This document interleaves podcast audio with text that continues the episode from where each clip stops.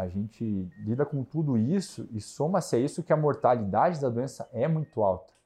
A nossa taxa de mortalidade de pacientes em ventilação mecânica é de 30% a 40%. Então você sabe que se você pode, se é um paciente bota no respirador, ele tem quase metade de chance de não sair. E isso é muito estressante, porque é muito ruim. Você conhece o paciente, você conversa com ele, você é, dá toda a tua terapia de suporte que você pode e você precisa botar o paciente no respirador. E aí já, já era um estresse para o paciente, para a família e para você. E aí esse paciente morre ainda. Depois de tudo que você fez, você vai lá, entubou o paciente, precisou dialisar, passamos cateter de diálise, precisou pronar, pronou o paciente. E a gente deixava o paciente pronado, teve paciente que a gente pronou por 3, 4 semanas. Todo dia a gente ia lá, 16 a 20 horas de prono. E a equipe se apega. E, e a equipe quer ver o resultado e quer que o, que o paciente saia. E a gente se apega muito também. Então, quando você tem numa semana quatro, cinco pacientes morrendo, é realmente muito triste. Seja bem-vindo ao Setor Covid, uma série do AuscultaCast contando a história da pandemia pelas vozes dos profissionais de saúde da linha de frente. Aqui quem fala é Nicolas Najar. E aqui Gabriel Bengli. No episódio de hoje a gente fala com o médico intensivista Bruno. Ele vai falar um pouco sobre a vida no UTI e os desafios que a pandemia trouxe. Conta lá, Brunão.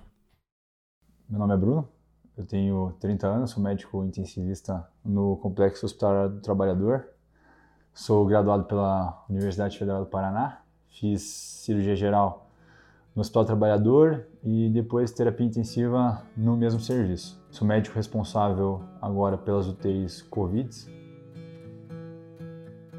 Lá no começo, em março, foi tudo muito novo para a gente. A gente lia muito a respeito da doença, do tempo de incubação, dos sintomas, dos achados é, tomográficos, mas é muito diferente quando você realmente lida com esse doente. Então, no primeiro momento, a gente tinha muito encaminhamento das UPAs de pacientes com síndrome respiratória aguda grave. E a maioria desses doentes no começo, a gente achava que estava lidando com, com o caso zero da doença, principalmente quando começaram os casos em São Paulo, mas a princípio o que a gente mais encontrava era pneumonia bacteriana, era paciente HIV com pneumocistose, era insuficiência cardíaca congestiva. Então levaram algumas semanas até realmente explodir e começar esses casos de Covid um atrás do outro. Então, toda vez que a gente entubava o paciente, a gente ficava muito apreensivo, porque a gente não sabia se ele tinha Covid, porque não, não tinha saído o resultado ainda e a gente não sabia qual que era o grau de contaminação. Então, isso gera um ambiente muito estressante, até isso virar algo normal para a gente, que hoje a gente fala que é um novo normal, mas naquela época não era, né? era tudo muito novo. Então, o ambiente da UTI, ele mudou da noite para o dia. E a gente nunca sabia quem que ia se contaminar, quem que ia ter que se afastar, se a gente ia ter alguém da nossa equipe é, com uma infecção de forma grave, porque a gente tem técnicos de enfermagem nos seus 40, 50 anos, hipertensas, diabéticas, a gente tem é, fisioterapeuta, técnico, médico com sobrepeso. Então, não é só o doente que você tem que cuidar, você tem que cuidar do teu doente e você tem que se preocupar com toda a tua equipe.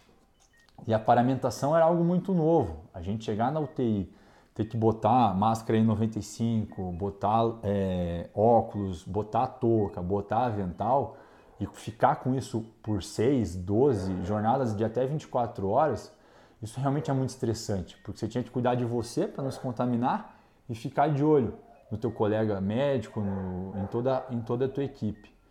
Então isso gerou um estresse um emocional muito maior do que um estresse físico. Então eram jornadas longas de trabalho em que a gente estava é, recrutando médicos para aumentar a escala, porque da noite para o dia a gente teve, começou a abrir novas UTIs, tá? Para ter esse suporte de leito para os casos que estavam aumentando.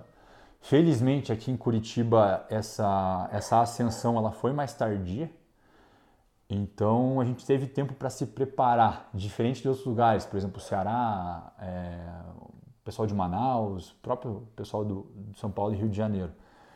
Então a gente teve esse tempo, mas o estresse emocional foi muito alto, porque eram jornadas longas com EPIs que você estava sempre pensando que eles pudessem faltar, é, com uma equipe bem estressada. E quando a gente está estressado, a gente está sob pressão, as discussões aumentam, as brigas aumentam e a gente tem que tentar se acalmar e, e, e ver que está todo mundo no mesmo barco. Então, isso gerou uma demanda para o serviço de psicologia que até então a gente não tinha. As psicólogas elas estavam lá pelos pacientes e pelas famílias. E com a pandemia do coronavírus, a demanda foi muito mais da equipe. Então a gente teve técnicos, enfermeiros, médicos que precisavam do suporte psicológico para lidar com tudo isso. E, e aí começaram realmente os casos. A gente ficou semanas lidando com pneumonia bacteriana, com pneumocistose, com insuficiência cardíaca. A gente tinha 10, 12 pacientes assim e um, dois Covids.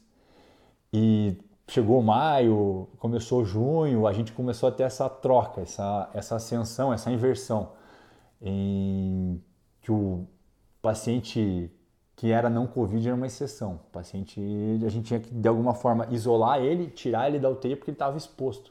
Sim, cara, a gente tem, acho que a gente acaba tendo bastante história de doentes que te marcam, principalmente os mais jovens, e é difícil você não fazer uma contratransferência, você não se vê no lugar de um cara de 30 anos que está entubado, que está grave. Então, teve um paciente nosso que ele tinha 29 anos. E ele era obeso, mas não tinha outras comorbidades.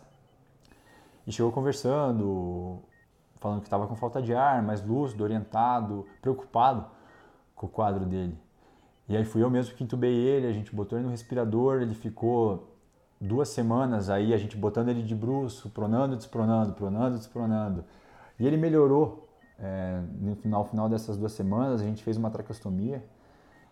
É, e no segundo dia depois da traqueostomia ele evoluiu com, com choque circulatório súbito. Eu acho que ele teve um infarto e, e ele morreu.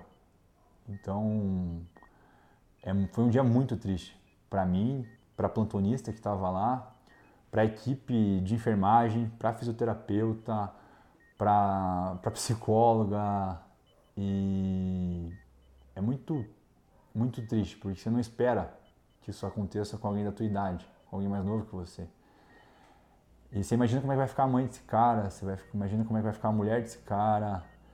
É, e é difícil você sair de lá e deixar isso lá.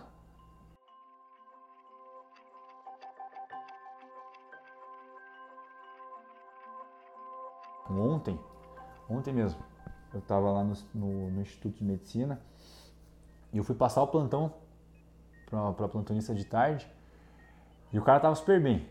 Tava super bem, um paciente de 42 anos, sem comorbidades. O cara não tem nem sobrepeso. E eu tava falando para ela, ah, Gabi, esse paciente aqui tá bem, e aí ele começou a ficar hipotenso, assim, na minha, na minha cara, assim. Eu falei, nossa, mas acho que tá posicional a PAM, vamos arrumar esse, esse, esse, esse transdutor. O enfermeiro, não, mas tá, mas tá certo aqui, doutor. Acho que, acho que é porque a gente deu banho, é, instabilizou. Eu falei, não, beleza, mas ele tá bem. E a pressão dele continuou caindo. E aí a, a saturação dele começou a cair. E eu falei, cara, tem alguma coisa errada. É, tirei, tirei o paciente do ventilador para ter certeza que não era nada com o ventilador. A gente começou a ambusar esse doente, entramos com droga vasoativa numa vazão extremamente alta e ele não melhorava não melhorava a oxigenação, não melhorava a pressão. E aí a gente fez um marcocard, ele fez um TEP maciço. É... Do nada, cara. Ele estava indo super bem, a gente tinha plano de começar a desligar a sedação para acordar ele. Eu tinha falado com a família dele na hora do almoço, que ele estava melhorando. E do nada o cara faz um TEP e choca na tua cara. Então, é uma doença maldita mesmo, cara. A gente é pego de surpresa quando o paciente está melhorando. Isso realmente dá um. É tipo um soco na cara. Você, você fala, não, agora vai dar boa, eu vou tirar esse cara daqui. E, e aí o paciente choca na tua cara, o paciente para na tua cara, o paciente morre na tua cara.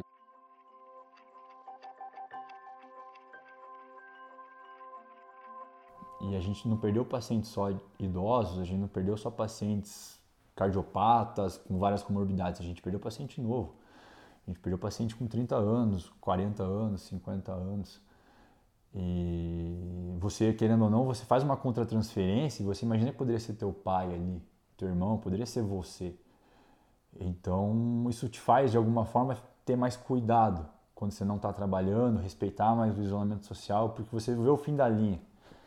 Não julgo quem quer sair, quer fazer alguma coisa, porque a gente entende que não foi um período curto, né? Esse nosso novo normal aí está se estendendo até ano que vem.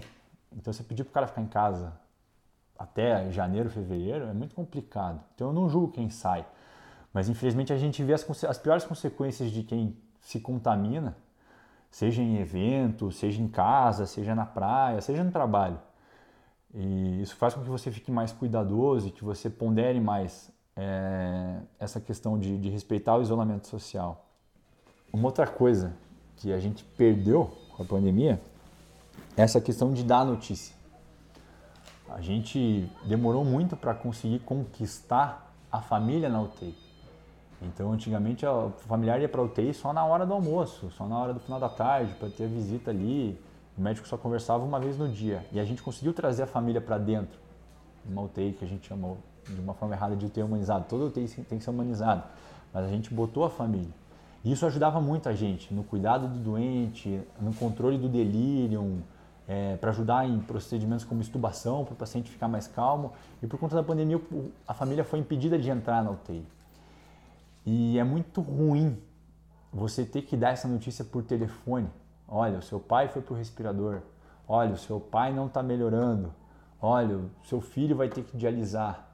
E se para mim é ruim ter que passar essa notícia por telefone, eu imagino para a família que está do outro lado da linha ouvir esse tipo de notícia sem a gente poder passar qualquer forma de, de calor humano, porque a gente não pode encostar, a gente não pode abraçar, a gente não pode transmitir nossas condolências da, da melhor forma possível. Então, a gente chama a família realmente para a reunião quando o paciente morre. Mas esse contato familiar, essa, essa, essa informação do dia a dia, realmente a gente perdeu. Isso é uma outra coisa que a gente sente falta. Todo dia, quando a gente está na UTI.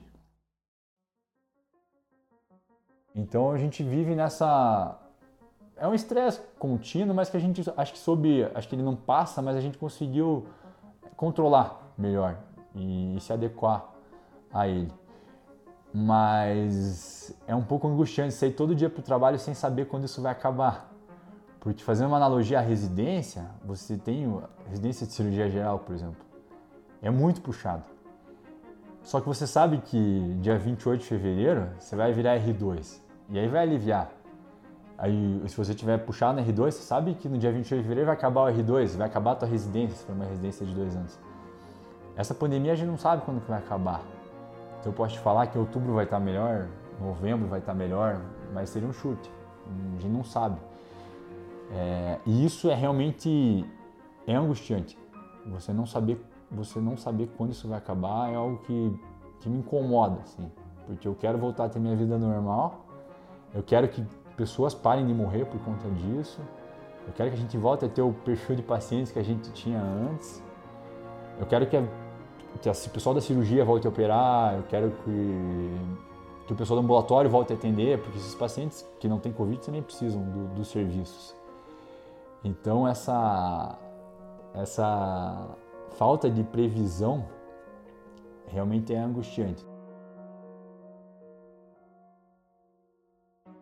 E uma coisa que a gente tem feito é, como uma forma de animar e de dar, acho que dar ânimo mesmo para a equipe, é todo paciente nosso que vai de alta na UTI Covid, a gente comemora. Então, que nem se vê no Fantástico, no, no Jornal Nacional, os caras saindo, o pessoal batendo palma. Eu acho que isso é muito importante. É importante para o paciente que ele saia, que seja comemorado, mas eu acho que é muito mais importante para a equipe. Porque foi um paciente que ficou lá 3, 4 semanas, 60 dias e a equipe vê que aquele trabalho, aquele estresse, aquele monte de bomba pitando, aquele, aqueles dias do ventilador toda hora alarmando, aqueles, aquele, aquela poluição sonora que não sai, porque realmente é muita bomba, é muito ventilador, é muito paciente grave, e depois de 60 dias esse paciente sai, sai é, com qualidade para que ele volte às suas atividades, isso realmente é muito gratificante. Então a gente faz isso pelo paciente, mas por mim, pela enfermeira, pela, pela equipe, porque acho que isso realmente é importante.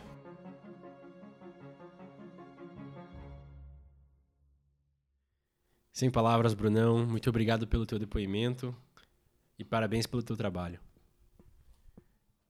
Esse foi o primeiro episódio do Setor Covid. Tem muito mais por vir nas próximas semanas. E se você gostou, fica de olho no nosso feed, compartilhe o episódio com seus amigos. Isso nos ajuda a chegar em mais gente, contar essas histórias para mais pessoas. É, se você puder também dar um apoio para a gente no iTunes, dando uma nota para a gente nas reviews do podcast, em outros agregadores também. Segue o podcast em qualquer outro agregador. E siga as nossas redes sociais, arroba no Instagram ou AuscultaCast no Twitter. Mande sua mensagem, sugestão ou crítica por direct ou pelo e-mail auscultacast.gmail.com. Eu agradeço a audiência de todos e fique ligado para o próximo Ausculta.